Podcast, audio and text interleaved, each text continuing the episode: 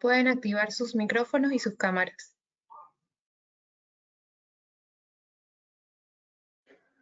Hola, buenas tardes para todos. Muchísimas gracias por acompañarnos en la tarde de hoy. Hoy tenemos un webinar muy interesante sobre bioseguridad. Nos va a acompañar la doctora Inmaculada Díaz. Inmaculada es licenciada en veterinaria de la Universidad de Córdoba, es máster en zootecnia y ganadería ecológica, trabaja en PICCHAM desde el año 2010, inicialmente en el Departamento de Investigación y actualmente es responsable de bioseguridad en PICCHAM Pro Europa. Muchas gracias Inmaculada por estar aquí con nosotros y te dejo para que des inicio a tu presentación. Muchas gracias a vosotros, buenas por, tener, por contar con nosotros, buenas tardes, buenas noches aquí en España. y, y, nada, hoy vamos a, como bien ha dicho, yo soy la responsable de bioseguridad en PICCHAM Pro Europa. Mis últimos cinco o seis años de trabajo han sido, bueno, y son cada vez más eh, prácticamente todo bioseguridad. Y hoy vamos a hablar de bioseguridad, de cómo medimos la bioseguridad. Hay muchas opciones distintas para medir la bioseguridad, desde lo más sencillo hasta lo más preciso y lo más complejo. Y vamos a ver un repaso a todas ellas. Voy a compartir mi pantalla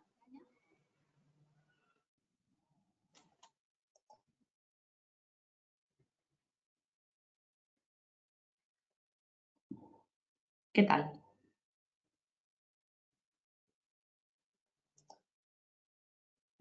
¿Veis la, el PowerPoint o la presentación? Estamos viendo en este momento tu PowerPoint, no te preocupes, esperamos a que la compartas. Ya, es que está pasando lo mismo de antes. no te preocupes. Igual eh, en este momento todavía están llegando asistentes, así que dale con tranquilidad que vamos a empezar eh, un minutico más tarde, no hay ningún problema. Vale.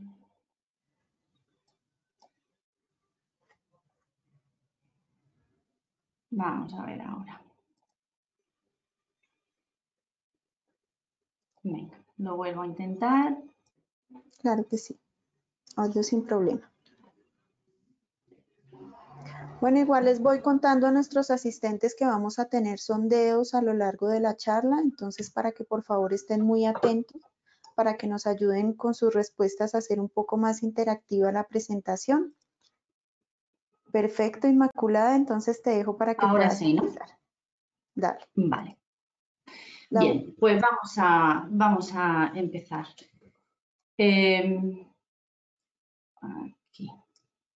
segundito que minimizo la parte del seminario aquí.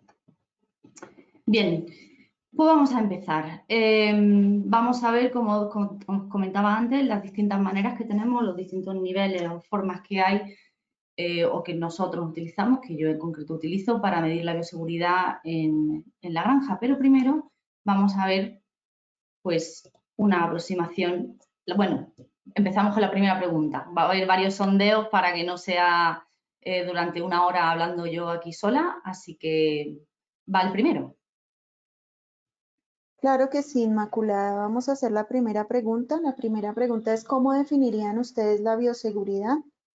Son A, las medidas para evitar que entren enfermedades a una granja. B, las medidas para evitar que salgan enfermedades de una granja.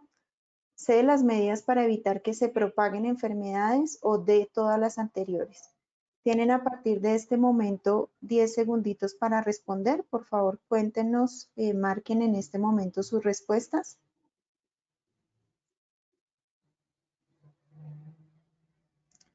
Perfecto, vamos a ver cuáles han sido las respuestas de nuestros participantes. En este momento nos están diciendo, eh, el 96% de los participantes nos dice que son todas las anteriores y solamente el 4% nos dice que son las medidas para evitar que entren enfermedades en una granja. Genial, pues vamos a ver efectivamente, a ver, vuelvo a darle la presentación, ahí. Efectivamente, em, son todas las anteriores, es decir, la bioseguridad eh, ya no solo hablamos de bioseguridad externa o de bioseguridad interna, ya iréis viendo poco a poco que se habla de unos conceptos ligeramente distintos en torno a la bioseguridad. El biomanejo, que diríamos que sería lo que entendemos por la clásica bioseguridad interna, que es evitar que las enfermedades que ya tenemos dentro de la granja se diseminen entre los animales dentro de la granja. La bioexclusión, que sería la típica bioseguridad externa, que es evitar que entren enfermedades de fuera a la granja, pero tenemos un tercer concepto que es la biocontención, que es evitar que salgan enfermedades de nuestra granja hacia el resto de las granjas. Porque el control de la sanidad a nivel mundial está cambiando por muchos motivos, ¿no? Porque el, mercado solicita una forma de producir distinta, porque hay problemas comerciales, eh, problemas de suministro de carne, de exportaciones, de importaciones, pero las tres principales, los tres principales motivos por los que el sector y por el que el control de la sanidad mundial está cambiando es porque, por un lado, tenemos enfermedades que nos provocan unas pérdidas económicas grandísimas, como es el caso de PIRS, por ejemplo. En segundo lugar, tenemos, por desgracia, alertas sanitarias globales. Todos conocemos la situación de la, de la peste porcina, que además esta tercera diseminación de la peste porcina a Europa, pues obviamente está siendo distinta y la situación es distinta porque la cantidad de transmisión de, personas que hay de unos países a otros, bueno, ahora con el COVID-19 estamos viajando mucho menos, pero se mueven muchas personas entre los distintos continentes y esto es una forma distinta de mover enfermedades. Y por último, porque los planes de reducción de antibióticos están llegando y están llegando para quedarse. En Europa ya todos los países tenemos planes de reducción de antibióticos por ley y en otros muchos países de otros continentes se están adhiriendo a estas, eh, a estas políticas de reducción de antibióticos porque el, el primero porque se necesita y segundo porque el consumidor lo solicita.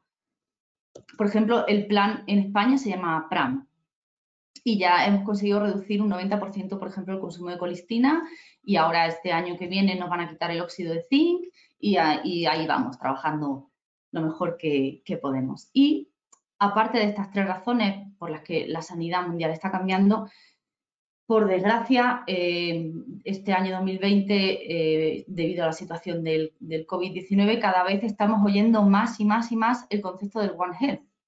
Y es que un 60% de las enfermedades infecciosas humanas tienen origen animal. Y el concepto del One Health es que todo está conectado. La salud medioambiental está conectada con la salud animal y con la sanidad humana si el medio ambiente se, desequilibra, las enfermedades de las especies salvajes pueden pasar a especies domésticas y si no las controlamos en, las especies domésticas, en la sanidad animal, estas enfermedades pueden saltar al humano. Y al final, esta nueva forma de trabajar con la, sanidad y estos nuevos conceptos, que no nos queda más remedio que, trabajar así, las únicas herramientas que tenemos para, para seguir estas corrientes y adaptarnos es la prevención. Prevenir vale más que curar. Y la prevención es bioseguridad, higiene y vacunas, fundamentalmente. ¿Cómo hemos mejorado en bioseguridad? Vamos a ver primero una situación general de la bioseguridad. Nosotros lo que vemos, tanto por los bancos de datos que hay como por la experiencia propia que tenemos haciendo auditoría eh, a granjas de porcino en distintos países, lo que vemos es que hay enormes diferencias dentro de granjas, es decir, yo encuentro granjas que tienen una bioseguridad externa muy buena y tienen, sin embargo, entrar dentro de la granja y tienen una bioseguridad interna bastante deficiente. Hay muchas diferencias dentro de la misma empresa, hay muchas diferencias dentro de países. La bioseguridad es multifactorial y es transversal, es decir, absolutamente cualquier proceso que se lleva a cabo en una granja está relacionado con la bioseguridad. Todo supone un riesgo y hay que evaluar y hay que ser muy preciso en cómo se trabaja con la bioseguridad porque son cientos de pequeños detalles y es muy fácil que se te escapen. Y por esa misma razón, porque es muy compleja, afecta a todo y es muy fácil que se te escapen cosas, hay que ser muy metódico, hay que usar datos, porque lo que no se mide no se puede mejorar, y hay que usar información objetiva para trabajar. Mirad, por ejemplo, os voy a enseñar algunos resultados eh, a nivel de, sí, de puntuaciones en bioseguridad a nivel mundial. Este, estos son datos del proyecto ProHealth, que es el, proyecto que hasta el momento ha tenido mayor financiación en sanidad animal. Y bueno, pues eh, muchas empresas participaron en este proyecto y nosotros fuimos una, una de ellas y hicimos las evaluaciones de bioseguridad. Y conseguimos unas puntuaciones em, en Europa, unas puntuaciones medias sobre 100 de distintos aspectos de la bioseguridad. Pues como podéis ver en el gráfico de la, izquierda tenemos un valor de bioseguridad externa de un 76% sobre 100 en, en Europa, pero vemos que hay diferencias muy importantes. Tenemos países como Dinamarca que tienen una dispersión muy bajita, es decir, todas sus granjas son bastante homogéneas tanto en bioseguridad externa como en interna. Mucho más homogéneas son en bioseguridad externa que interna. Pero luego, por ejemplo, vemos otros países como Bélgica en bioseguridad interna que tienen granjas que son muy distintas dentro del país. Y en general, las puntuaciones de bioseguridad interna son más bajas. Tenemos un 76 en externa y un 50 y apenas, bueno, casi un 57 en bioseguridad interna. Siempre se descuida más la bioseguridad interna, esta parte de la bioseguridad global de la granja. Eh, los datos que os he enseñado antes son los datos de las granjas de reproductoras, pero en cuanto, si no vamos a los engordes o a los cebaderos, lo que vemos es que pasa lo mismo, ¿no? Tenemos países con muchas dispersiones, países con poca dispersión y en general la bioseguridad de los cebaderos es peor, por ejemplo, ¿no? No llegamos a 70% en bioseguridad externa y no llegamos a un 60% en bioseguridad interna. Siguiente pregunta. Aquí la tenemos. ¿Qué tipo de datos sobre bioseguridad podemos obtener? Ya la vamos a pasar. Por favor, los invitamos a responder a todos. ¿Qué tipos de datos sobre bioseguridad podemos obtener? ¿Qué creen ustedes? ¿Existen tecnologías perdón, que aportan datos nuevos sobre bioseguridad? La bioseguridad solo se puede valorar de forma subjetiva, es decir, no hay cómo hacerlo de una forma objetiva o C, tan solo datos comparativos con otras granjas. Tienen 10 segundos para contestar.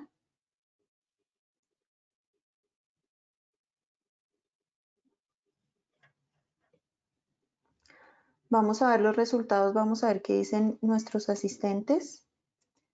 En este momento vemos los resultados. La mayoría de nuestros asistentes, el 75%, dice que existen tecnologías que aportan datos nuevos sobre bioseguridad.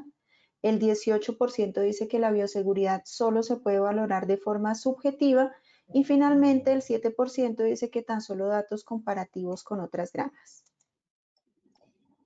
Perfecto, pues em,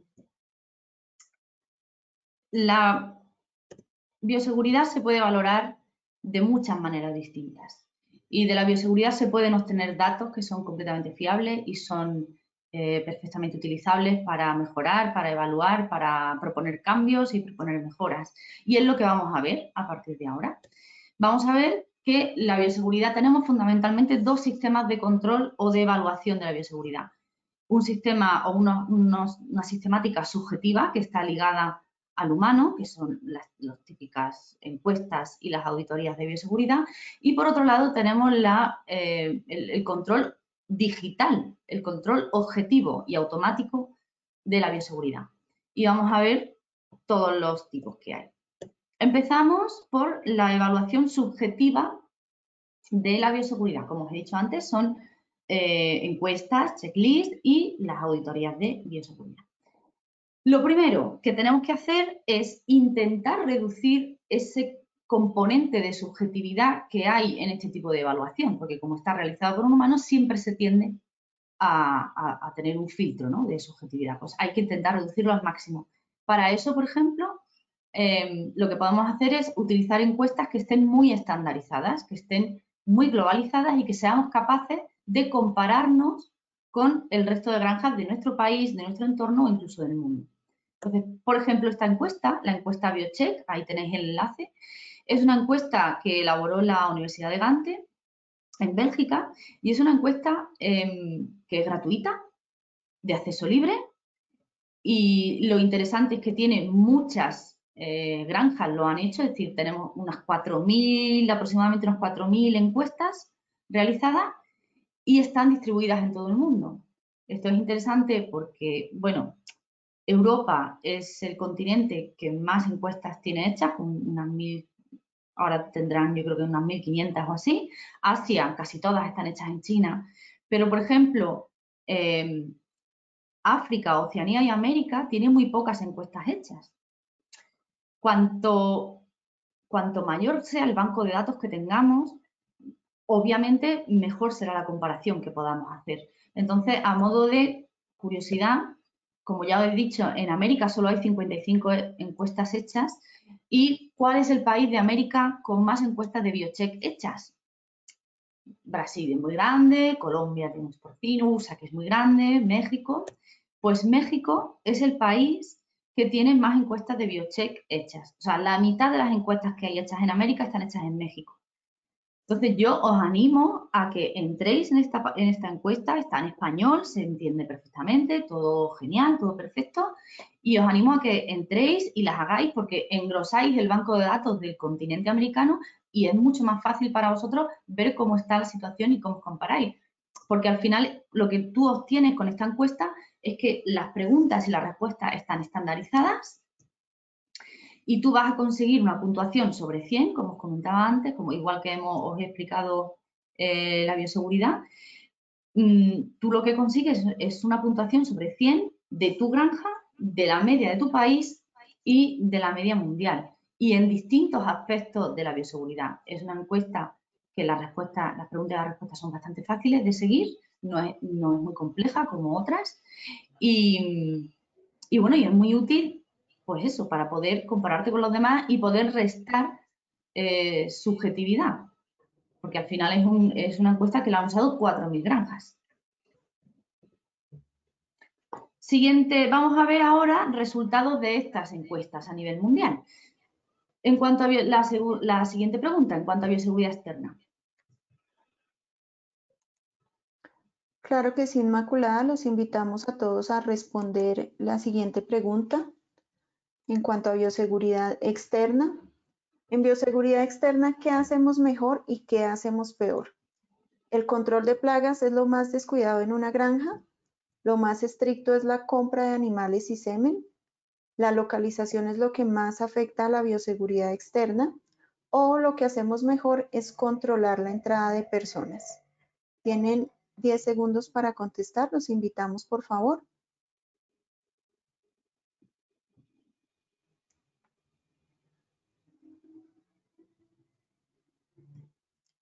Perfecto, vamos a ver los resultados, a ver qué dicen nuestros asistentes. Los resultados son los siguientes. La mayoría de nuestros asistentes dicen que eh, lo más estricto es la compra de animales y semen con un 38%. Dicen que lo que hacemos mejor es controlar la entrada de personas con un 25%. Enseguida tenemos la localización es lo que más afecta a la bioseguridad externa y finalmente dicen que el control de plagas es lo más descuidado en una granja. Eh, mira, esta no me, esperaba yo estas respuestas tan, tan bien repartidas entre todas las opciones. Vale, pues vamos a verlo.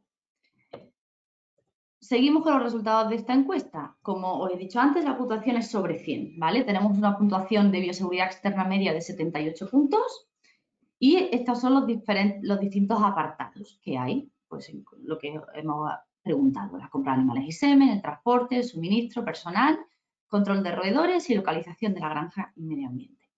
Pues bien, estos son los resultados. Lo que mejor hacemos efectivamente es la compra de animales y semen y lo que peor hacemos es el suministro de pienso, de agua y de equipamientos. Vamos a ver con detalle cómo se dividen eh, lo que hacemos mejor y lo que hacemos peor a la izquierda de la pantalla veis que la compra de animales y semen es lo que mejor hacemos porque el 97% de las granjas de reproductoras compran semen a centros de altos estatus sanitario que saben que son, por ejemplo, negativos a PIRS, a micoplasma, a, en fin, toda la, mayoría de las enfermedades. Es decir, esto ya está más asentado, ya todos tenemos claro que tenemos que comprar animales negativos y semen negativo. Y el 67% de las granjas compran reproductoras Em, compran las cerdas de, los reemplazos, las cerdas de renovación. El 90% de las personas que las compran, de las granjas que las compran, las compran siempre al mismo proveedor.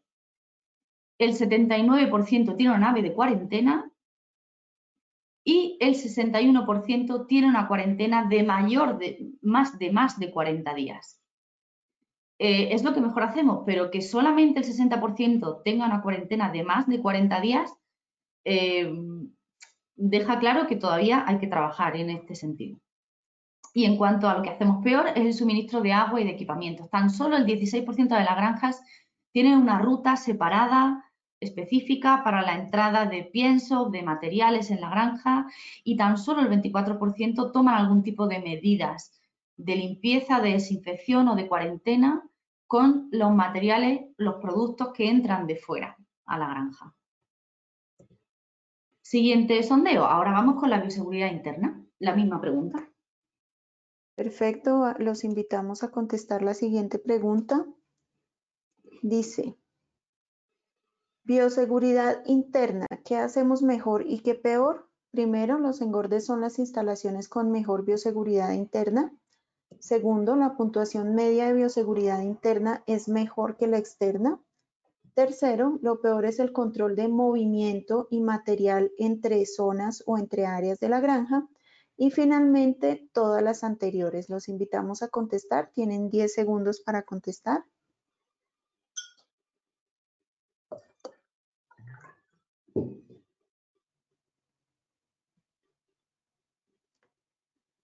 Perfecto, ahí están contestando nuestros asistentes. Vamos a compartir en este momento las respuestas. Y las respuestas que nos dicen, el 64% de nuestros asistentes considera que lo peor es el control de movimiento y material entre zonas o áreas de la misma granja. Lo siguiente, con un 30% dicen todas las anteriores con un 6% dicen los engordes son las instalaciones con mejor bioseguridad interna y la opción B tiene 0%, donde dice la puntuación media de bioseguridad interna es mejor que la externa. Vale, esto ya no está tan repartido. Aquí ya tenemos más claro que cuáles son las respuestas, ¿vale? Pues vamos a verlo.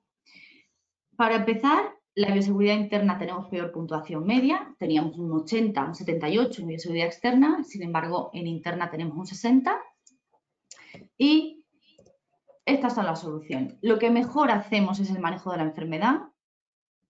los sitios 3, es decir, los engordes, los cebaderos, son los que peor bioseguridad interna tienen. De hecho, aquí podéis ver cómo la puntuación mínima de alguna granja ha sido cero, literalmente cero. Y aparte de esto, lo que peor hacemos es el movimiento entre áreas de la granja, el movimiento de animales, el movimiento de material y el movimiento de personas. Y vamos a verlo en detalle. Igual que antes, a la parte izquierda tenemos lo que mejor hacemos, el manejo de la enfermedad. Es decir, el 98% de la granja utilizan un esquema de vacunación bien planificado, protocolo de tratamiento estratégico, protocolos de muestreos. El 92% hacen muestreos sanitarios regulares para comprobar cómo está la granja. Aunque no tengas síntomas, aunque no tengas problemas, se hacen muestreos para evaluar cómo está la situación. Y por la otra parte, lo que peor hacemos es el movimiento de, movimiento de animales, de personas y de materiales entre zonas y con mucha diferencia lo hacemos peor en lactación, porque el 98% de las granjas hacen adopciones, de las granjas de madres hacen adopciones, lo cual, bueno, pues podemos considerar que es normal, ¿no? que el 98% de las granjas hagan adopciones, pero el problema viene aquí, ahora. Y es que el 30% de esas granjas que hacen adopciones te dicen que posiblemente muevan los lechones más de una vez, es decir, que un mismo lechón esté en varias camadas distintas. Y el 65% hace adopciones con más de cuatro días después del parto realmente es mucho movimiento, de hecho. Entonces, el todo dentro, todo fuera, el, evitar movimientos de personal entre zonas y evitar la diseminación de enfermedades mediante fómites entre zonas es lo que peor hacemos en cuanto a bioseguridad interna. Pero claro, todo esto son resultados de encuestas, que es una forma subjetiva y es una forma subjetiva de evaluar la bioseguridad. ¿Por qué? Porque las encuestas tienen un problema que yo he ido viendo conforme he ido haciendo más encuestas. Y es que la gente tiene tendencia a contestar lo que es más favorable para ellos. Y esto no falla. Yo ya no envío encuestas por email. Yo ya eh, todas las encuestas que hago las hago de forma presencial, si se puede, y si no en directo, así como estamos hoy, con una teleconferencia, porque no, porque te das cuenta que, que, la gente tiende a, contestar, bueno, pues lo que en teoría deberían de hacer, no lo que realmente están haciendo o lo que realmente está pasando en la granja. Y te das cuenta, pues porque si la haces en directo, te das cuenta que dudan, que, no saben muy bien si contestarte eso o no, y puedes presionar un poco y sacar la información que realmente quieren. Por, esta razón, porque las encuestas tienen ese problema, hay otra forma de evaluar la, bioseguridad de manera subjetiva, que son las auditorías. Las auditorías de bioseguridad para comprobar que lo que se, hace, lo que se dice en las encuestas realmente es así. Cómo eh, el concepto general o la idea general de cómo, en, en este caso nosotros o yo evalúo bioseguridad, es siguiendo el concepto de bioseguridad en anillos yo cada vez que me estoy delante de una granja a la que le voy a hacer una, evaluación de bioseguridad, intento subdividir la granja en anillos. Intento definir muy bien si, cuál es el anillo del área de producción, que es el edificio donde están los animales, el anillo de la parte interna de la finca, el anillo de la zona de vivienda si la tiene, los anillos de los muelles de carga, hasta el territorio externo. Em, y yo lo que hago con esto es comprobar que esos anillos están realmente cerrados y cuáles son los puntos de contacto entre un anillo y el siguiente.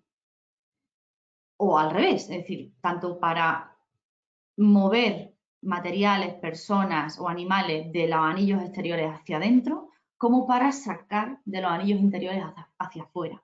Hay que evaluar bien cómo son todos los procesos de entrada y de salida, de comunicación entre todos los anillos. Al final es esto, evaluar punto a punto cada una de las conexiones de entrada y de salida. Esta granja tiene, ah, como veis aquí, el anillo verde, que son los edificios, el anillo gris, que es la zona del territorio de la finca, de la granja, el anillo que está eh, rojo con rayas es la zona de muelles de carga, de descarga de pienso y de llegada de suministros y la parte roja es la parte externa. Entonces, cada uno de estas estrellitas que veis aquí son puntos de contacto. Todas las verdes son puntos de contacto para entrar, que tienen desinfección, que deberían tener un protocolo de desinfección, de limpieza, de cuarentena o lo que sea, pero algo que impida que una enfermedad pase de un anillo a otro. Y todos los puntos rojos o naranjas son puntos de salida, por ejemplo, este que pone el número uno son, es el muelle de carga. Y aquí esta granja, eh, su punto más débil, más fuerte, es que tiene una conexión directa entre el anillo más vulnerable, que es el donde están los animales, y el muelle de carga. Es decir, no tiene algo en medio que amortigüe si hay algún problema. Y hay que ser, con, con esto es muy, hay que ser muy, muy, muy metódico y evaluar muy bien todo lo que hay alrededor de cada uno de los puntos, porque ahí es donde está la diferencia. Ahí es donde de verdad ves si los protocolos se siguen, se están, bien definidos, si se ha olvidado algo, si alguien se ha olvidado de que hay un punto de contacto en algún sitio y no están tomando ninguna medida de precaución. Ahí es donde de verdad se evalúa con mucho, mucho detalle la bioseguridad, porque lo que yo encuentro continuamente es que eh, lo que se contesta en las encuestas y lo que luego tú ves pues no, es siempre lo mismo. Es muy fácil encontrar el doble estándar. Por ejemplo, esta granja donde, se ha marcado el círculo rojo tenían un muelle de carga de tres zonas. Eh, muelle de carga genial, estupendo, con una persona en cada una de las zonas, vestido de distinto color, puertas automáticas que no se abre la siguiente hasta que se cierra la anterior, los animales nunca retornan, todo aparente, limpieza y desinfección inmediata, todo aparentemente muy bien, pero Además tenían una nave, un edificio de desinfección de los camiones, donde los metían con cañones de calor a 70 grados durante una hora, todo muy bien. Sin embargo, esta granja eh, tenía que sacar parte del engorde fuera porque no podía tenerlo todo dentro y usaban otro muelle de carga donde se ha, se ha puesto el circuito rojo, usaban otro muelle de carga. Y sin embargo, este otro muelle de carga era una plataforma en el suelo sin ningún tipo de bioseguridad, de nada. Y digo, pero bueno, vamos a ver, digo, ¿por qué tenéis un muelle de carga tan bueno y el otro es una plataforma de suelo? Y me dicen, no, porque es que este muelle de carga es solo para sacar animales a nuestros cebaderos. Usamos solo nuestros camiones. Digo, ¿y qué pasa? ¿Que vuestros camiones no se infectan? ¿Vuestros camiones están protegidos por un halo mágico y no se contaminan? ¿No se, siempre se lavan perfecto? Nunca es decir, ese doble estándar de esto como es mío, no hay problema, lo tengo controlado, eso se encuentra muchísimo y es una sensación de falsa seguridad que no, pues eso, que no es cierta. Es muy típico también encontrar fallos de concepto. Eh, por ejemplo, una granja que tiene todos sus trabajadores separados por grupos de trabajo por colores, ¿no? Aparentemente todo muy bien, tú ves a la gente de maternidad de verde ves trabajando en maternidad, a la gente de gestación de azul trabajando en gestación, pero de pronto ves un señor de gris que se mueve por todo sitio. Y resulta que este señor, o de negro, y resulta que este señor es el señor de mantenimiento. Y como el de mantenimiento tiene su ropa especial, gris de mantenimiento, pues se mueve, o el, encargado de la granja que va de negro, pues se mueven por todos sitios sin cambiarse de botas, sin cambiarse de ropa. Cuidado con, con las excepciones, con el personal especial. No, como yo soy de mantenimiento, yo me puedo mover por todos sitios. No, para. Tú tienes que seguir las mismas normas que los demás. La falta de control es súper típica, eh, porque el papel lo aguanta todo. Entonces, yo contesto en la encuesta eh, sobre un vallado, esta granja es concretamente para el vallado, pues sí, tenemos un vallado completo, perfecto, cierra todo el perímetro de la finca. Cuando voy a la granja digo, vale, pues vamos a ver el vallado. ¿Pero qué dices? ¿Nos vamos a recorrer todo el vallado? Digo, sí, sí, nos vamos a recorrer todo el vallado. Y encontré un agujero enorme y pisadas de jabalí en el vallado. Es decir, un vallado que teóricamente está muy bien, tienen un vallado completo, pero nadie lo supervisa nadie controla periódicamente que, eh, el vallado está haciendo su función. Por ejemplo, eh, tenemos aquí una granja con todo separado por zonas, por colores, además muy bien, ¿no? Muy bonito, muy agradable a la vista, todo es azul, el suelo está pintado de azul, las carpetas son azules, todo genial. Sin embargo, llegamos y nos encontramos que dice, bueno, aparentemente esta granja es imposible, ¿no? Que cometa un error. Y te encuentras la ropa amarilla en la zona azul. ¿Veis? No sé si veis en la foto de la derecha que el suelo está pintado de amarillo al fondo. Em, incluso eso, granjas que aparentemente está todo muy bien y sobre el papel te mandan unos protocolos de bioseguridad que dicen, madre mía, qué bien. Luego visitas y evalúas los puntos de, control y evalúas los puntos de, de corte entre un anillo y el siguiente y encuentras estos fallos. También es muy típico eh, las normas confusas. Por ejemplo, en la foto de la izquierda, pues una granja que tú cuando, este es el pasillo central, pues tú cuando llegas ahí te pones tus zuecos blancos y vas andando por el pasillo y a la foto de la derecha, cuando entras a la zona de maternidad tienes que cambiarte de zapatos. Y claro, veis que a los dos lados los zapatos son exactamente iguales. Los que están dentro de maternidad y los que están fuera. Entonces, eh, el fallo de bioseguridad aquí es que realmente la norma es confusa. ¿Cómo sabes tú que la gente se está cambiando de zapatos si los zapatos son exactamente iguales? No hay forma, o sea, es, confuso, es difuso. Y la falta de higiene, por otro lado, es uno de los grandes problemas de las granjas porque hay distintos niveles. En, estas dos granjas, eh, las dos granjas me dieron la misma respuesta a la encuesta. El nivel de higiene es alto. Y sin embargo, mirad la diferencia que hay entre una granja y otra. Y por último, eh, el famosísimo, pero nunca, nunca o casi nunca cumplido todo dentro, todo fuera. Cuando preguntas, ¿haces todo dentro, todo fuera? Es automático. Sí. O sea, ni es que ni, se lo piensan. ¿Haces todo dentro, todo fuera? Sí. ¿Vale? Venga, pues vamos a comprobarlo. Vamos a, a crotar a los lechones recién nacidos durante cada semana, la semana entera, tres semanas cada una de un color y vamos a venir dentro de un mes a, mirar las maternidades. Y vas a las maternidades y encuentras camadas como estas, que tienen hasta tres colores distintos. Es decir, el todo dentro, todo fuera no lo está siguiendo. Es muy típico también los hospitales, ¿no? O los eh, saco animales al engorde y es que me dejo aquí unos poquitos que son un poco más chiquitos y ya saldrán la semana siguiente y se mezclan con otros y el todo dentro, todo fuera es... Eh, hay muy pocas granjas que de verdad lo cumplan.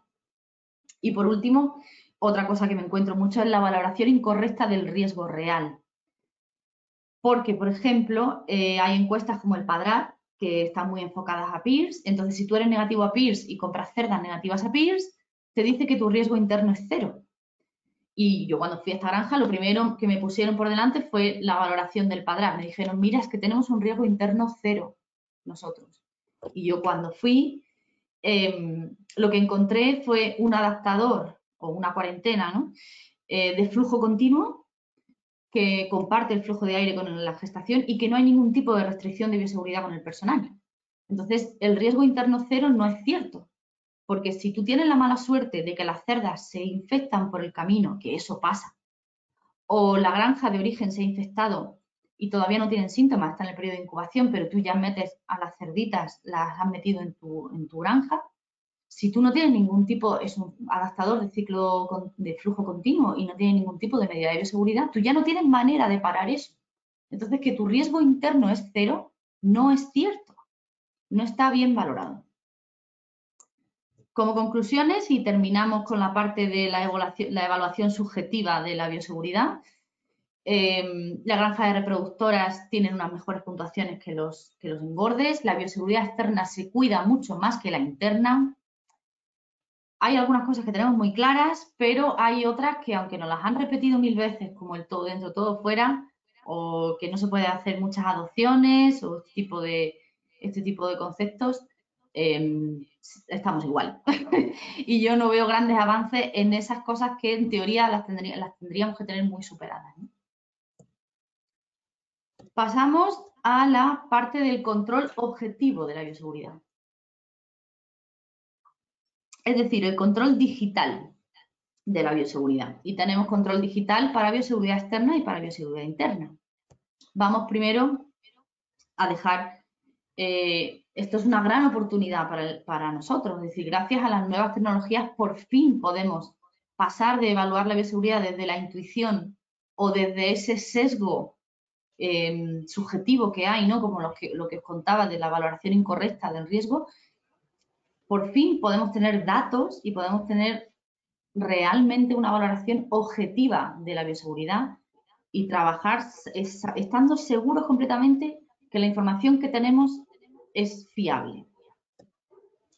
Vamos a empezar eh, con la bioseguridad externa, la forma más simple de controlar de forma digital eh, la bioseguridad. Pues, por ejemplo, la típica garita eh, que tiene un vigilante que anota tus datos en un Excel o en un sistema similar para después analizar. Todas estas empresas que tienen muchas granjas y que tienen cada una, pues es una persona eh, allí en la garita. Y son empresas que tienen sus normas, pues para ir de una zona a otra de la empresa tienes que guardar tres noches de vacío, para bajar de nivel tienes que guardar una noche, para subir de nivel tienes que guardar dos noches, formo en bioseguridad a todo el mundo, todo el mundo conoce estas normas y todo perfecto, ¿no? Todo se registran todas las visitas en los Excel y se analizan los datos. Claro, ¿cuál es el problema de esto? Que no se previene el problema. Es un problema que se detecta después.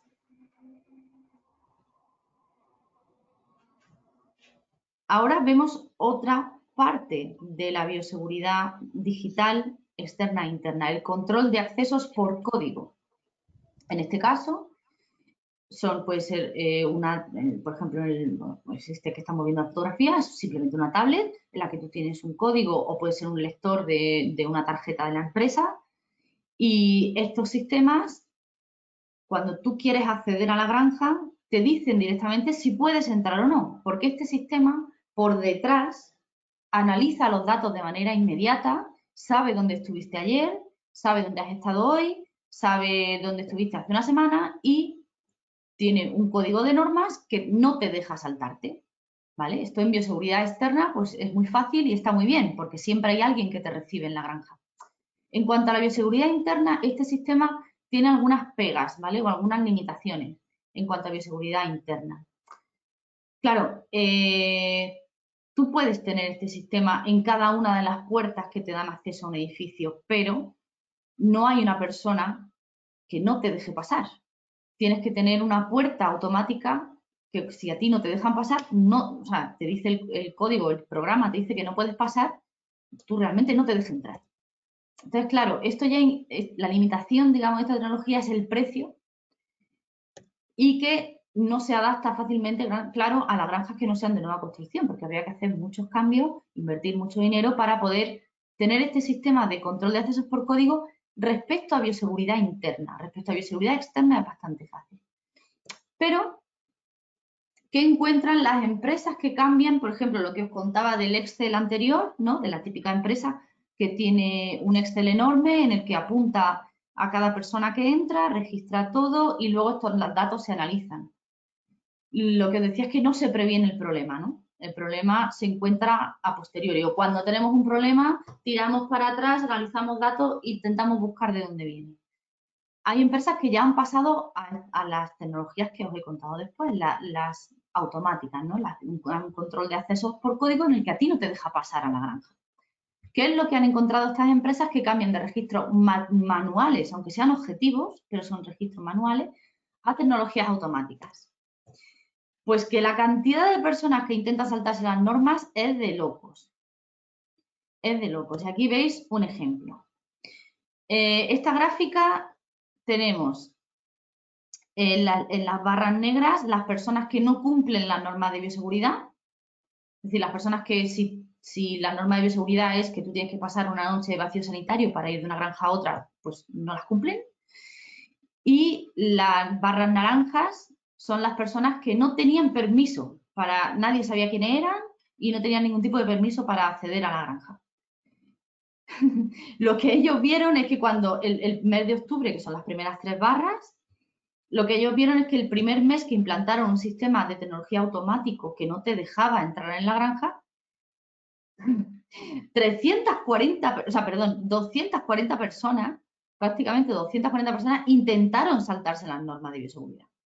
Intentaron entrar sabiendo que, se estaban, que estaban rompiendo las normas y sabiendo que no, que nadie, no tenían permiso para ir a la granja, no tenían autorizado una visita. Esto mes a mes, obviamente fue bajando y fue mejorando y ellos, eh, las, empresas que tienen ya estas tecnologías automáticas, eh, Mm, manifiestan que la presión sobre el aprendizaje es muy fuerte, porque claro, si no te dejan entrar y te tienes que dar la vuelta, pues la próxima vez no intentas saltarte las normas, obviamente. Y ahora, por último, vamos a pasar a el control digital de la bioseguridad interna, pero no con control de acceso, como os he comentado antes, sino con control de movimientos de personal. Es el sistema BioRisk, mm, diseñado, desarrollado y trabajado por nosotros. Y por fin nosotros podemos medir lo que realmente está pasando en una granja. Y lo que está realmente pasando con el personal de granja, porque tú vas a la granja y le explicas a la gente lo que tiene que hacer, pues tú luego te vas a tu casa y tú no sabes lo que pasa aquí. Es muy sencillo. Es muy sencillo el sistema tiene dos partes, ¿no? Una parte que es la tecnología, nosotros eh, tiene dos dispositivos, el punto de control, que es una caja que se coloca al lado de la puerta de acceso de cada una de las puertas de acceso a los edificios, identifica la puerta. Y por el otro lado tenemos la identificación de los operarios, que es un pequeño dispositivo del tamaño de una moneda, no es más, que cada operario, cada trabajador lleva durante toda su jornada laboral y lo identifica. Estas dos tecnologías se comunican entre ellas y cada vez que una persona cruza por una puerta, pues genera un movimiento. Esta persona ha pasado por la puerta 22, que es del edificio de 03. Vale, hasta ahí bien, generamos movimiento de personal. Pero esto es una locura si no lo clasificas, porque yo tengo granjas que tienen más de 3.000 movimientos al día, con 120 personas trabajando allí hay que manejar estos datos para hacerlos entendibles. Y aquí viene la segunda parte del sistema. Nosotros clasificamos los edificios según el riesgo potencial que tiene cada edificio. Si es un edificio de alto riesgo porque tenga animales enfermos o porque sea un muelle de carga o porque sea una cuarentena, por ejemplo, ese edificio será un edificio peligroso. Las zonas vulnerables son las que están sanas, las zonas neutrales son los edificios que son eh, de mezcla de personas pero no, no animales, por ejemplo, los comedores, los almacenes, los talleres. Y las zonas sanitarias son las zonas en las que hay un punto de desinfección, una ducha, un cambio de ropa, cualquier tipo de... Eh, es cualquier, es cualquier punto de contacto entre dos anillos que lleve una desinfección. Y lo que hacemos simplemente es medir cómo la gente se mueve según el tipo de edificio, de origen y destino. Y sacamos, además sabemos quién, cuándo, todas las rutas, y sacamos tres tipos de movimientos. Los movimientos de riesgo, que son cuando una persona se mueve de un edificio eh, que es potencialmente peligroso a un edificio vulnerable. Los movimientos inseguros, que es cuando las personas se mueven entre, dentro de la misma zona roja entre distintos edificios. Esto es muy útil cuando estás en una fase final de erradicación, por ejemplo, de PIRS que no te puede ni siquiera, en una fase final de erradicación, la gente no se puede mover ni siquiera en un engorde, no se pueden mover ni siquiera entre edificios, porque estamos limpiando edificio, edificio. También en un plan de erradicación de disentería es muy útil este tipo de movimiento.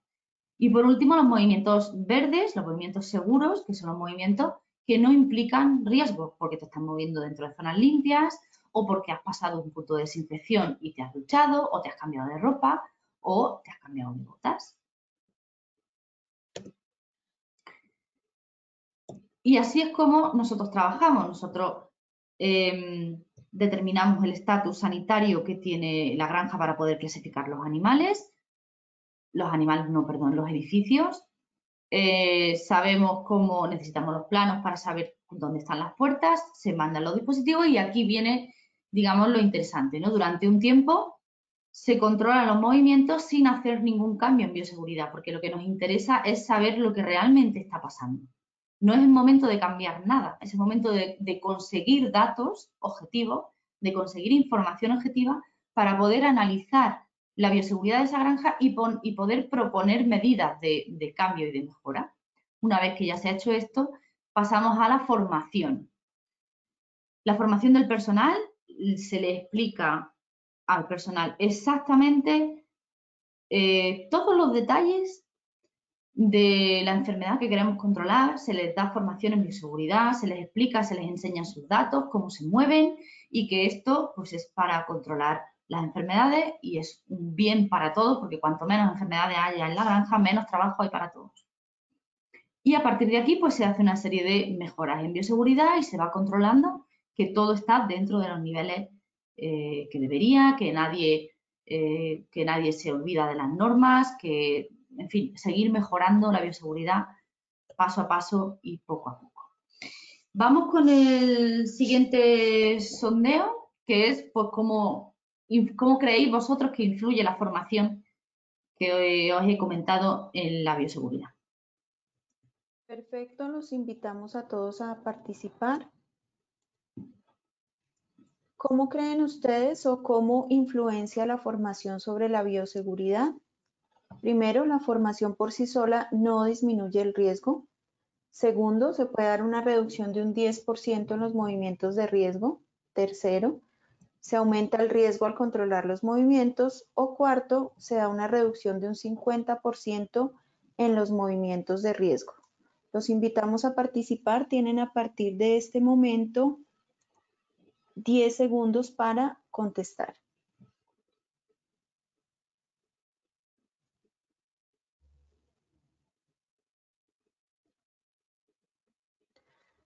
Perfecto, ahí están contestando nuestros participantes. Vamos a ver en este momento las respuestas que nos han llegado. En este momento podemos ver las respuestas. Lo que nos dicen es, el 64% dice que sea una reducción de un 50% en los movimientos de riesgo. Un 19% dice que la formación por sí sola no disminuye el riesgo. El 14% de nuestros participantes dice que se da una reducción de un 10% en los movimientos de riesgo y el 3% de los participantes dice que se aumenta el riesgo al controlar los movimientos. Vale, perfecto. Pues Vamos a ver la solución. Y os, lo voy a, eh, os voy a dar la solución con casos reales de, granjas que en este caso están intentando controlar el virus PIRS, ¿vale? Que es lo más típico, digamos, que es lo primero que, las granjas quieren controlar, el PIRS. Vamos allá. Primero, una granja española, eh, pues eso, con control de PIRS. Aquí tenéis la gráfica inicial con los tres tipos de movimientos, los movimientos de riesgo, los movimientos inseguros y verdes con porcentaje, ¿vale? Vemos que la granja empieza aproximadamente con un 30-35% de movimientos de riesgo y cuando realizamos el training, cuando realizamos la capacitación, la formación, tenemos una bajada de los movimientos y cuando finalmente conseguimos eh, implementar las medidas de control de bioseguridad, tenemos otra bajada muy importante y ya el nivel de bioseguridad queda abajo. Pues eh, efectivamente en la mayoría de las granjas, eh, después de la capacitación, de la formación, se producen importantes reducciones en los movimientos de riesgo. Hemos llegado en bastantes casos hasta un 50%. Cuando tú le explicas a la gente que ellos pueden, sin querer, mover la enfermedad en las botas, en las manos, en las herramientas, en las palas, en los animales, que los animales, si los mezclamos y tienen distintas edades, la enfermedad salta de unos a otros. Cuando tú se lo explicas a un nivel que ellos lo pueden, lo pueden entender, ellos toman conciencia de que lo que los veterinarios o los responsables de sanidad o de bioseguridad les están pidiendo no son caprichos. Nosotros les pedimos que cambien las agujas cada camada porque con una sola aguja infectada puedes de PIRS puedes infectar a otros 400 animales si sigues pinchando. Eh, ellos lo entienden, lo entienden perfectamente y por sí solos entran como en un estado de eh, histeria colectiva se dan cuenta que muchos de los movimientos que hacían eran peligrosos e innecesarios y por ellos mismos reducen el riesgo en la granja. Y luego, finalmente, esto es muy típico también, cuando, cuando finalmente eh, conseguimos eh, poner todas las medidas de bioseguridad, o, al menos las más principales, las que con menos esfuerzo consigues una mayor mejora, como por ejemplo la instalación de puestos de cambio de ropa, puestos de cambio de ropa, ¿eh? Es decir, eh, tengo una granja que tiene el engorde infectado, pues yo antes de pongo un cuartito allí pequeñito para que antes de entrar al engorde las personas se cambien de ropa y de botas y para poder entrar al engorde con una ropa específica porque es una zona infectada. Solamente eso reduce un 20% el riesgo. Y esto sí, eh, en todas las granjas, que es porque la, formación, pues bueno, eh, la mayoría de las granjas tienen muy, muy, una reacción muy evidente, ¿no? Y, hay muchas granjas que llegan a bajar un 50%, pero bueno, pues hay veces que no es tan igualitario, sobre todo si hay mucha rotación de personal, es más difícil de, más difícil de llevar a cabo, pero la instalación de puesto de cambio de ropa es una cosa súper simple y funciona muy bien y baja mucho el riesgo y ayuda mucho a, la a reducir la, la transmisión de enfermedades. Os pongo otro ejemplo. Una granja en Estados Unidos, lo mismo, control de PICS. Esta granja, pues, eh, tiene los movimientos de riesgo que, como veis, empiezan fuerte y finalmente, y los, movimientos eh, verdes, ¿no? Esta granja llega a superar el 50% de movimientos de riesgo. El training o la capacitación se hizo aquí, en estas fechas. Solamente el training, no nos dio tiempo a hacer más. Solamente con eso, ellos mismos, de nuevo, se comportaron de esta manera y dejaron de hacer muchos movimientos que no eran necesarios. Bajamos un 50% del riesgo. Y cuando finalmente eh, fuimos, terminamos de hacer, porque esto suele tardar varios meses, hacemos la implementación de los cambios de bioseguridad, los más importantes, son los que, eso, ¿no? como he dicho antes, los que con un menor esfuerzo vamos a conseguir más, eh, más ventajas conseguimos reducir otro 20% y ya el nivel de riesgo de la granja se queda muy bajito.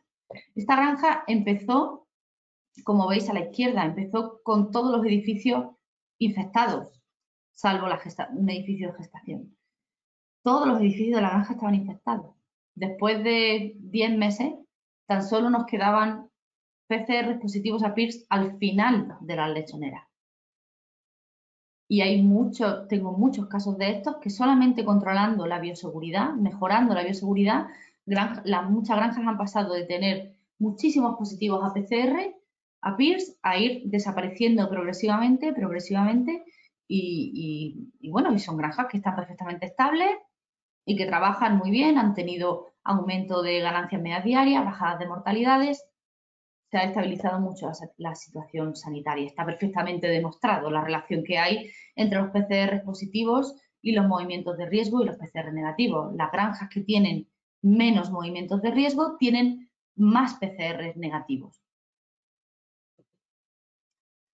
Os voy a explicar, por ejemplo, aquí un caso, también datos. Es una granja de 3.500 madres con 70 trabajadores, distintos grupos de trabajo. ¿Supondrá algún grupo de trabajo más riesgo que otro?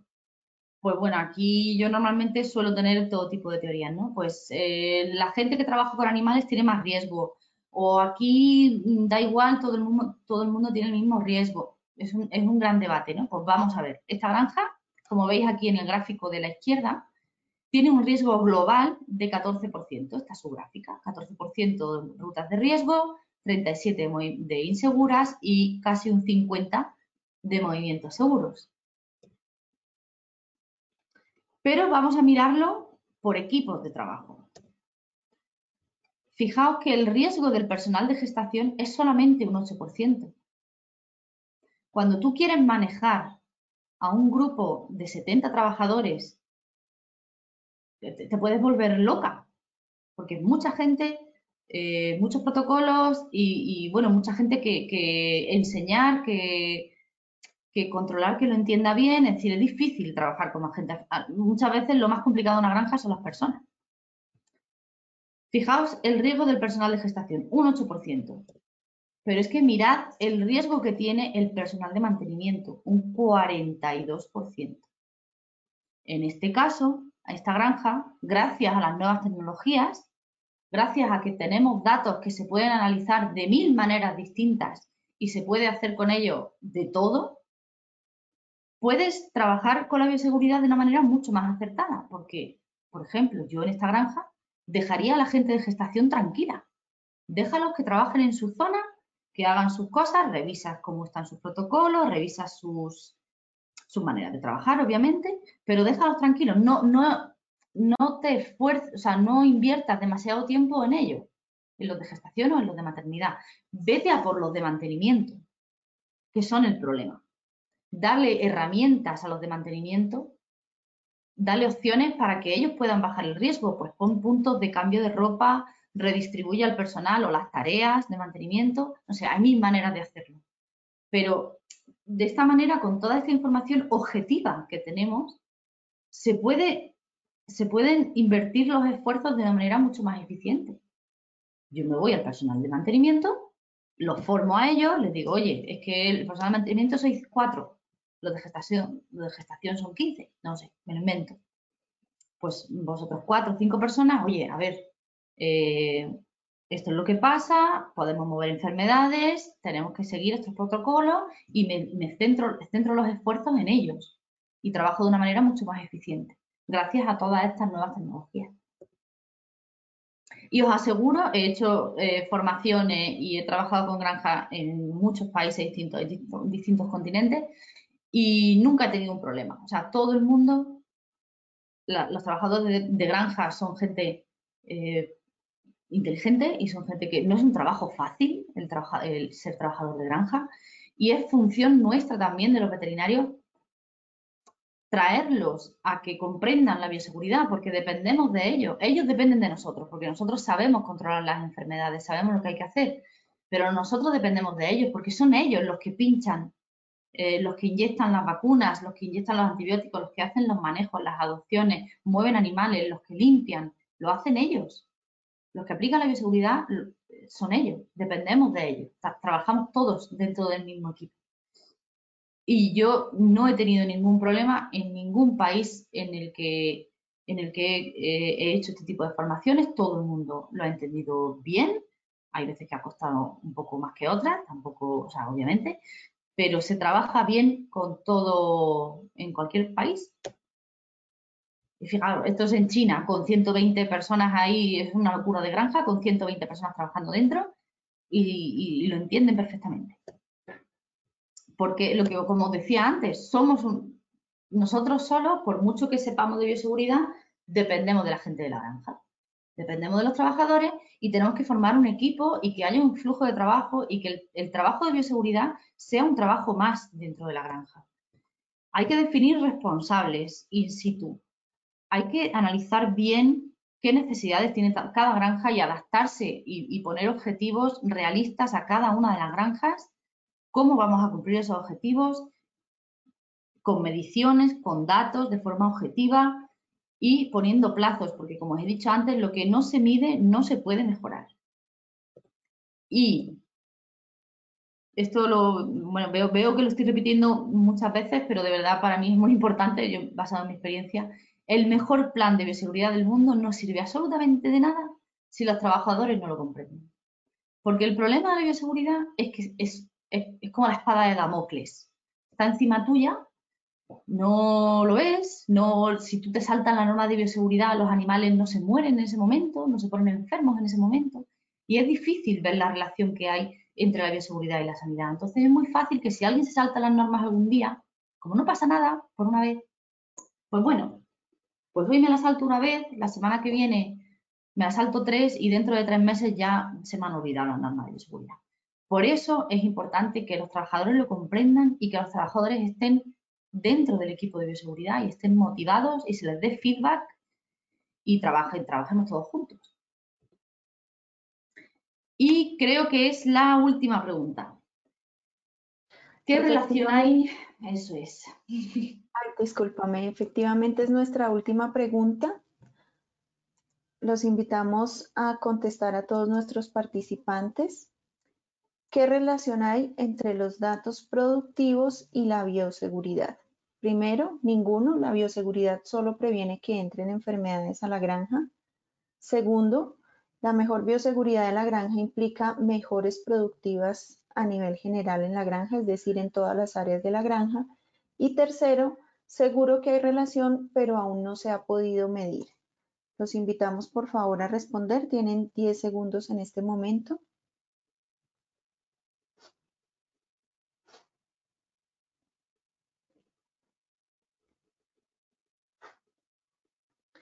Perfecto, ahí están respondiendo nuestros participantes. Vamos a compartir en este momento las respuestas y te las voy a compartir, Inmaculada.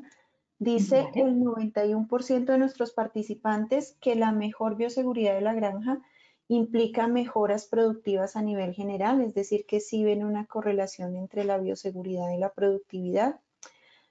El 9% dice que seguro que hay alguna relación, pero que no se ha podido medir y el 0% cree que no hay ninguna relación, es decir, afortunadamente nuestros participantes son conscientes de la relación que hay entre productividad y bioseguridad. Sí, si no, no estarían aquí, ¿no? si no, no estarían aquí. Em, tengo que decir que yo pensaba que iba a haber más eh, personas contestando que seguro que hay, la tercera opción, ¿no? Seguro que hay relación, pero aún no se ha podido medir. Em, pues ya ya, ahí ya sí se puede medir, como ya tenemos métodos objetivos de control de la bioseguridad, ya tenemos datos que son perfectamente eh, fiables, objetivos eh, en el tiempo, muchos datos acumulados, se acumula muchísima información. Ya hay muchas publicaciones que se pueden, eh, se puede relacionar directamente la productividad y el control de la bioseguridad o la mejora de la bioseguridad y esta os voy a explicar uno de ellos. En el gráfico de la izquierda veis que la línea rosa es el número de movimientos de riesgo y la línea violeta es la mortalidad pedestete. Pues fijaos que cuando los movimientos de riesgo bajan, automáticamente la mortalidad predestete durante la semana siguiente baja. Si el riesgo sube, la mortalidad por estete sube y lo hace además de forma paralela, es decir, son líneas paralelas, la relación es muy fuerte entre los movimientos de riesgo y la mortalidad preestete. Tenemos en la parte de la derecha el caso contrario, si mejoramos la, bueno, si la mortalidad preestete cambia, cambiarán también los destetados por cerda. Lo mismo, la línea gris, o sea, uy, gris, la línea rosa em, es eh, el número de movimientos de riesgo y la línea verde son los lechones destetados por camada. Pues en este caso, lo que vemos es que cuando baja el riesgo, sube de forma cruzada, las líneas se cruzan, sube eh, los lechones destetados por cerda. Cuando sube el riesgo, bajan los lechones destetados y las líneas se cruzan. Y las relaciones son perfectamente, em, están perfectamente definidas y claras. Un incremento de las rutas de riesgo reduce en 0,37 lechones destetados por cerda durante la semana siguiente. Y estos son estudios que ya están publicados, están hechos en la universidad por Andrea Arruda, em, están hechos por la Universidad de, Ohio State University, utilizaron el sistema que estaba instalado en una granja para hacer una tesis doctoral y han salido estos resultados. Aquí tenéis también a la parte de arriba a la derecha está concretamente como podéis encontrar la publicación en Preventive Veterinary Medicine. Y en, general este paper es muy extenso, pero bueno, sacamos varias conclusiones. Con control de movimiento se mejora la producción. Eh, la, la mortalidad preestete aumenta con los movimientos de riesgo, como he dicho antes. Y otra faceta que han encontrado en esta publicación es que, claro, eh, como nosotros medimos los movimientos, sabemos cómo la gente se mueve, entra y sale en cada edificio, podemos medir los tiempos que la gente está están dentro trabajando con los animales. Entonces, otro aspecto que ellos encontraron en estos datos es que cada cinco horas más en la estación que pasaba el responsable de la granja suponía un lechón destetado más cada diez camadas, además con una relación muy fuerte. En conclusión, el retorno de la mejora de la bioseguridad y del control de la bioseguridad es al menos de unos 18 euros por cerda y año, basado en la información que sacaron en este paper. En resumen, con la mejora de la bioseguridad, con el control de la bioseguridad, somos capaces de reducir las viremias, de reducir los PCR positivos y de bajar la transmisión de enfermedades hasta en un 60% se reducen los problemas reproductivos, se reduce la mortalidad del lechón hasta los 20 kilos, un 60%, y se suben los destetados camadas. Poco a poco se van obteniendo más datos. Los siguientes pasos son obtener datos en crecimiento, en ganancias medias diarias, homogeneidad de lote, eh, días de estancia para salida a matadero, es decir, hay que ir obteniendo más y más datos, pero esto no para. O sea, se generan miles y miles de datos cada día. Eh, esto no para, cada, vez habrá más resultados y habrá unas relaciones más fuertes entre, entre el, riesgo, en bioseguridad en este caso concreto es interna, pero entre el riesgo que la granja tiene, el movimiento del personal y los resultados productivos. Por supuesto, por supuesto, uno de los grandes eh, resultados que estamos esperando tener es la relación entre la, mejora de la bioseguridad y la mejora de la salud de los animales, al final con un menor consumo de antibióticos. Y esto está más que comprobado. Todo esto son publicaciones que relacionan los niveles de bioseguridad con el consumo de antibióticos. Pero ahora tenemos tecnologías objetivas que son capaces de medir 24 horas todo lo que pasa en la granja. con lo cual los datos que tenemos ahora son mucho más abundantes y podremos ver esta relación de una manera mucho más profunda. Pero vamos, la asociación, eh, la relación entre la bioseguridad y el consumo de antibióticos está también, o sea, está demostrado. Simplemente hay que ampliar este concepto y hay que ampliar toda esta información y sacar eh, publicaciones y sacar investigaciones y sacar resultados con mucho más detalle. Y, bueno, pues aprovechando lo que nos ofrecen las nuevas tecnologías, al fin y al cabo. Volvemos a lo mismo. igual, que, igual que empecé, termino. Eh, prevenir vale más que curar, no nos queda otra, hay que trabajar de esta manera y la bioseguridad es básica. Es básica. Yo, ahora que, por ejemplo, pues eso, en España nos van a quitar el óxido de zinc em, para el año que viene, yo no concibo quitar algo tan importante para la diarrea post como el óxido de zinc sin asegurar que la bioseguridad interna de cómo se relacionan las lechoneras o los inicios con el resto de la granja, con la maternidad, con la gestación, con los engordes y, poner unas barreras sanitarias muy fuertes a esas zonas de, inicios, yo, para mí es impensable. Es decir, yo no voy a quitar el óxido de zinc hasta que no asegure que la bioseguridad está lo más perfecta posible. Y vamos terminando. Eh, mensajes para llevar a casa. Pues lo que os estaba comentando, ¿no? que la sanidad mundial está cambiando y que la bioseguridad, eh, la, bioseguridad es fundamental. No nos queda otra que trabajar con ella y yo os animo a todos a evaluar la bioseguridad en vuestras granjas, a definir objetivos y a trabajarlos, igual que se trabaja, mm, yo sé, que tienes el objetivo de subir los nacidos totales o bajar la mortalidad preestete o mejorar el crecimiento. Es un objetivo más, mejorar la bioseguridad. Y para eso hay que medir. Y para eso hay distintas, como hemos estado hablando hoy, hay distintas maneras de hacerlo, de manera subjetiva, siguiendo encuestas, haciendo auditorías y de manera objetiva utilizando las tecnologías que por fin tenemos disponibles, nos ofrecen datos y oportunidades, sobre todo oportunidades de mejora que antes no teníamos. Es decir, esto hace cinco años, tener datos en tiempo real de bioseguridad hace cinco años era impensable. Y hoy ya está, está aquí y funcionando. Así que, mm, por mi parte, termino. Muchísimas gracias. Espero que os haya resultado entretenido. y bueno, sobre todo eso, espero que, que lo uséis y que mm, trabajéis la bioseguridad en, vuestras granjas como cualquier otro tema, como cualquier otra parte de la, del trabajo de una granja. Claro que sí, Inmaculada, muchísimas gracias por tu participación. De verdad que ha sido una jornada muy enriquecedora. Todos esos ejemplos que nos mostraste tan prácticos son muy valiosos porque es que permiten llevar a la realidad un tema que a veces es tan difícil de hacer objetivo como la bioseguridad. Entonces, te agradecemos mucho y en este momento ya para terminar los invitamos a nuestros participantes a formular algunas de sus preguntas si es que las tienen en este momento veo que nos están saludando desde Ecuador. Saludos para ti también.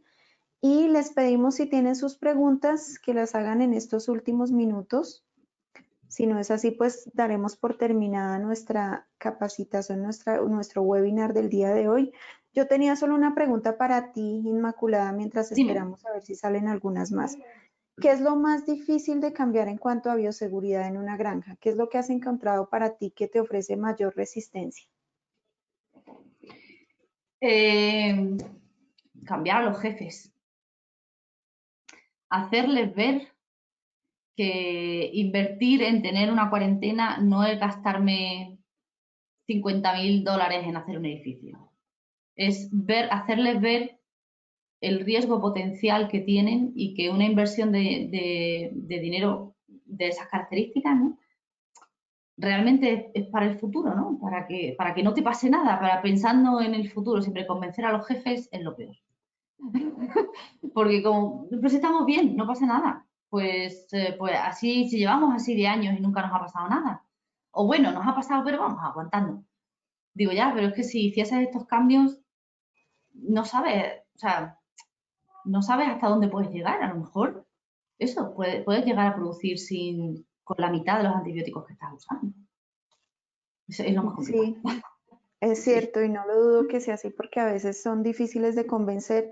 Y una cosa que también ve mucho uno es ese doble estándar del que tú nos hablabas. Y es muy común también, uno a veces ve que el dueño de la granja entra sin bañarse, sin cambiarse. O sea, él tiene un doble estándar completamente diferente, como si él no tuviera la capacidad pues de ingresar a algún tipo de enfermedad. No, no, ellos están protegidos también por algo especial. Sí, eso pasa mucho, muchísimo, muchísimo. Bueno, nos mandan saludos desde Michoacán, nos dicen que es cierto que lo más difícil de cambiar es la mentalidad y pues también el tema de que es difícil que muchas personas entiendan la relación costo-beneficio que nos van a obtener. Creo entonces, Inmaculada, que por hoy hemos terminado. Agradecerte de nuevo, agradecerte pues por este tiempo que nos has dedicado y agradecer a todos nuestros participantes porque tuvimos casi que cero tasa de deserción, nos acompañaron de principio a final porque estuvo muy interesante. Entonces, gracias y nos vemos nuevamente luego. Muchas gracias a vosotros y buenas noches desde España. Hasta luego. Adiós. Gracias para todos.